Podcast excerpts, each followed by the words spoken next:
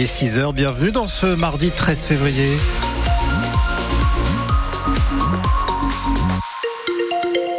Un peu plus grelottant que la veille, hein. on est à moins 1 sur Reims, moins 2 à Mourmelon-le-Grand, on verra comment ça évolue dans la journée juste après le journal. Alexia Arad, plus d'un élève par classe en moyenne subit du harcèlement scolaire. C'est la conclusion du premier baromètre sur le sujet présenté hier par Nicole Belloubet. La nouvelle ministre de l'Éducation nationale était à Reims, au collège Robert Schumann, pour présenter ses résultats issus de questionnaires remplis dans tout le pays depuis novembre. Mais elle a aussi fait le déplacement pour d'autres annonces, comme la création de postes pour lutter contre le harcèlement scolaire. Si nous avons des instruments pour mieux mesurer, il faut aussi que nous puissions accompagner les équipes euh, qui se sont déjà formées euh, à agir sur le terrain. Et c'est la raison pour laquelle nous créons 150 emplois à temps plein sur ces sujets, 30 euh, dans les académies et 120 dans les départements, qui seront des euh, personnes qui seront chargées de euh, mettre en place l'ensemble de la coordination sur ces dossiers-là. Les professeurs, les, les, CPE sont très impliqués, mais aussi les infirmiers et les assistants sociaux. Et c'est la raison pour laquelle nous allons leur permettre d'obtenir un complément indemnitaire de 1250 euros. C'est une mesure qui nous permet de traiter l'ensemble des personnels qui interviennent sur ces champs-là à égalité. Nicole Belloubet, la ministre de l'Éducation nationale au micro de Clément Comte. Dix jours après les annonces, Gabriel Attal reçoit cet après-midi les deux premiers syndicats d'agriculteurs, la FNSEA et les jeunes agriculteurs. Des rencontres alors que la branche laitière manifeste ce matin à Paris. 150 membres de l'APLI, l'association des producteurs de lait indépendants, mécontents des annonces, pas de garantie selon eux donnée à une meilleure rémunération. Parmi eux, il y aura des Ardennais. Adrien Lefebvre, le président national de l'appli et d'ailleurs éleveur à Sorcy-Botémont entre Rethel et Attigny. Il veut développer la coopération entre petits producteurs.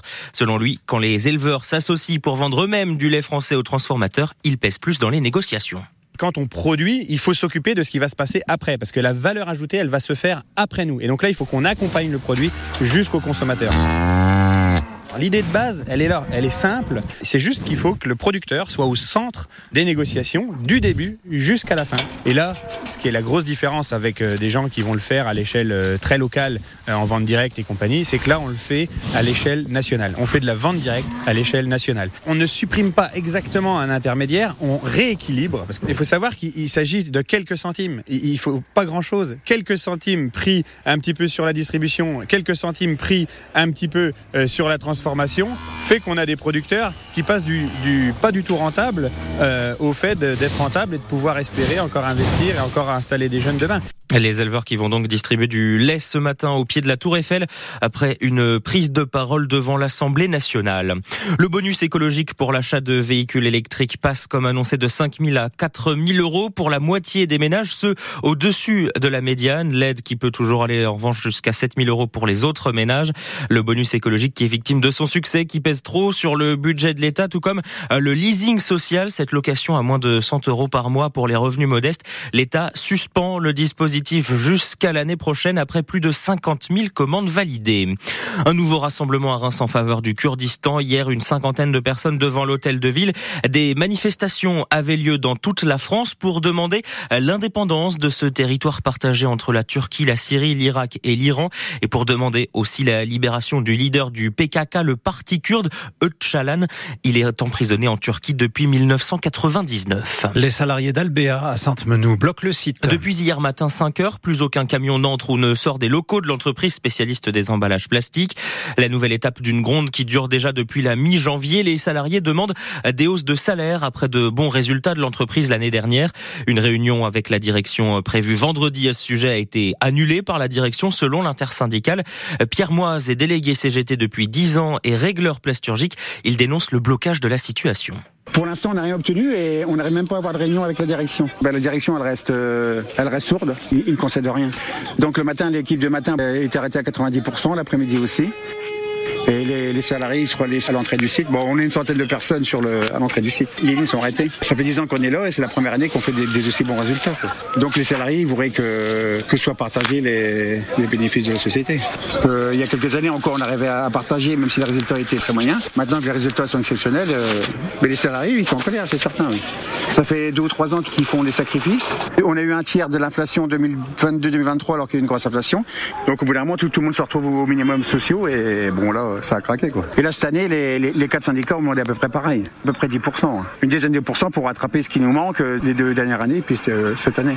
Le blocage qui euh, vient d'être levé au petit matin, la CGT, la FCE, CGC, la CFDT et l'UNSA qui réclament l'ouverture immédiate de négociations salariales. Arnaud Robinet continue sa visite au Japon. Le maire de Reims est à Nagoya pour fêter le jumelage des deux villes. Il a rencontré hier des lycéens japonais qui vont bientôt venir chez nous, ici à Reims. Arnaud Robinet qui a aussi partagé sur euh, Twitter que l'orchestre philharmonique de Nagoya euh, viendrait en concert à Reims. Ce sera là en 2027. Il est 6h06 sur France Bleu et plusieurs milliers de vignerons sont réunis à Paris pour le plus grand salon professionnel du vin. Le Wine Paris, la Vinexpo, c'est euh, cette année le Champagne est bien représenté. Il y a 18 membres de la Fédération des vignerons indépendants de Champagne qui sont sur place. Ils se partagent un stand au milieu de ceux des grandes maisons de Champagne. On, y retrouve euh, Nicolas Feuillat par exemple, Jacquard ou Palmer.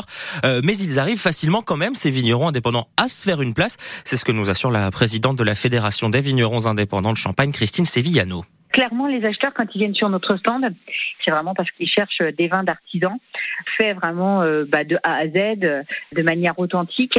Beaucoup, beaucoup d'acheteurs, ce sont quand même avant tout des professionnels, donc ils font très bien la différence avec des grandes maisons qui vont vendre des milliers, voire des millions de bouteilles, et nous, les vignerons, qui font des petites productions de quelques milliers de bouteilles, mais forcément euh, bah, beaucoup plus euh, atypiques, qui révèlent davantage le terroir sur lesquels nous, vignerons, nous travaillons. Non, non, ils font bien la différence. Et il y a une vraie demande hein, de champagne comme les nôtres. Moi, je vois, je travaille avec certains importateurs, notamment aux États-Unis ou en Asie.